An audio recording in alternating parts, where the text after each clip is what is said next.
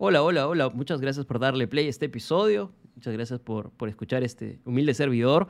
Espero que estén teniendo una excelente semana.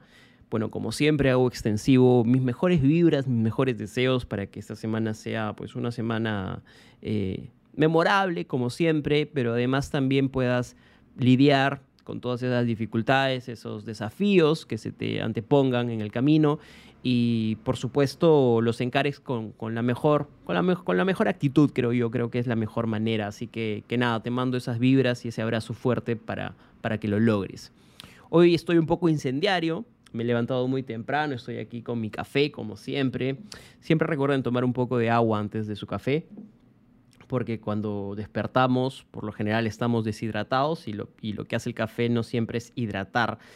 Y hay algo que también deberían hacer es no tomar el café a primera hora de la mañana, sino por lo menos esperar una hora a 90 minutos. Hay todo un efecto ahí de una liberación de la adenosina que es necesario para que la cafeína no la afecte.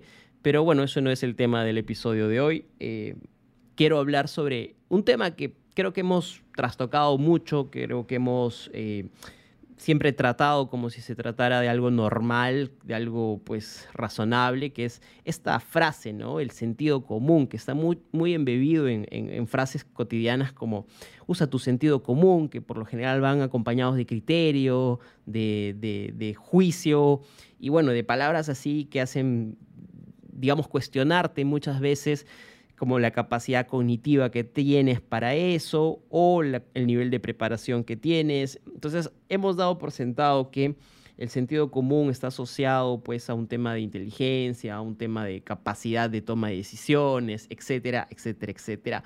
Sin embargo, el sentido común es mucho más complejo que solo eso. El sentido común realmente es muy delicado. Incluso Voltaire decía que el sentido común es el menos común de los sentidos. Y a primera vista esta frase puede parecer pues algo así como un juego de palabras, pero en realidad esconde una profundidad muy compleja, tan compleja como la misma naturaleza de las personas, de las relaciones humanas y de las relaciones pues que tenemos como sociedad. Pero bueno, para empezar, decir que el sentido común cuando hablamos de sentido común nos referimos a estas ideas, estos comportamientos que son, digamos, considerados prudentes, de alguna manera razonables y de buen juicio en, un grupo, ¿no? en una sociedad, en una determinada cultura. Sin embargo, a menudo lo que pasa es que pasamos por alto que el sentido común en realidad es producto de un proceso de socialización y de, creo que, ¿cómo podríamos decirlo?, de internacionalización de normas culturales y también, por supuesto, de valores. Y es algo tan arraigado a nosotros que a menudo lo tomamos como si fuese un dato natural e innegable, aunque no siempre esté basado en temas o en hechos objetivos, sino que más bien creo que el sentido común como tal es, es algo que se gesta del consenso social. Entonces, lejos de ser un simple asunto de lógica obvia, este fenómeno del sentido común es más complejo y además está modelado por muchas fuerzas, por las fuerzas sociales, por las fuerzas culturales que ya las hemos mencionado, pero también por las fuerzas individuales, porque cada individuo es todo un universo complejo. El sentido común, por lo general, nos debería guiar hacia comportamientos que son socialmente aceptables, que son beneficiosos para la mayoría, pero como también diría Voltaire, aparentemente esta simplicidad, esta universalidad pueden ser engañosas. Y en la realidad que tenemos cada día las personas, el sentido común nos enfrenta a obstáculos que luchan o desafían nuestra parte personal, nuestra parte social o situaciones en las que realmente se desvía su curso. Y esto, por ejemplo, pasa cuando estamos influenciados por emociones fuertes, por deseos personales, por prejuicios, por distracciones, por presiones sociales o incluso eh, estos, digamos, inconvenientes que nos impulsan a actuar de maneras que pueden ser contrarias al sentido común. Entonces, creo que hay que tener mucha delicadeza cuando hablamos del sentido común, porque en realidad el sentido común es un, es un tema que, que, no deberíamos asumir que es como lógica. Lógica es universal.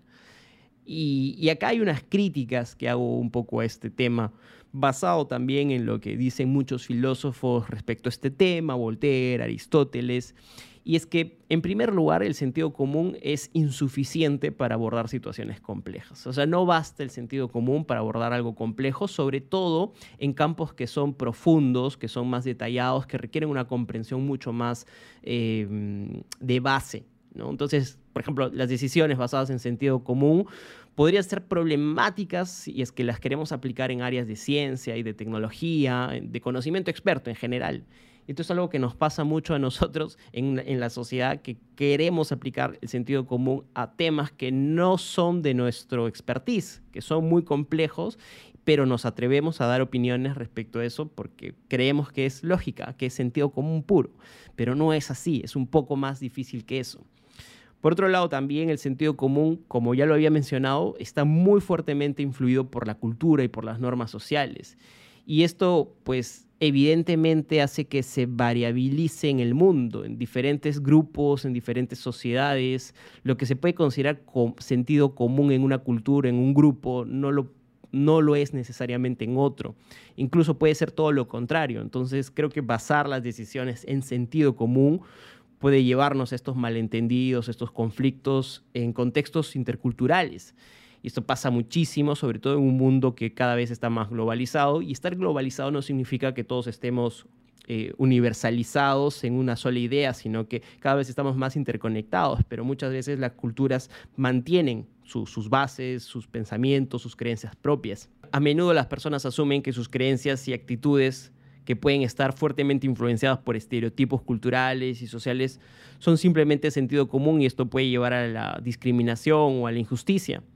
Y también lo que pasa mucho es que el sentido común obstaculiza de alguna forma el, progreso, la innovación, porque cuando nos enfocamos en, en lo que es familiar, en lo que es aceptado, perdemos esta capacidad para proponer cosas nuevas, cosas que salgan del molde, cosas que no suenen a lógica necesariamente, que muchas veces es el inicio de lo que es, por lo general, la innovación. Entonces, nada, quiero dejar estos puntos sobre la, sobre la CIES, sobre la mesa, porque quiero que pienses que no siempre el sentido común es, es, es, un, es un término o es un concepto que debes acoger y abrazar con todas las fuerzas del mundo. Creo que que hay que ser más delicados cuando nos expresamos.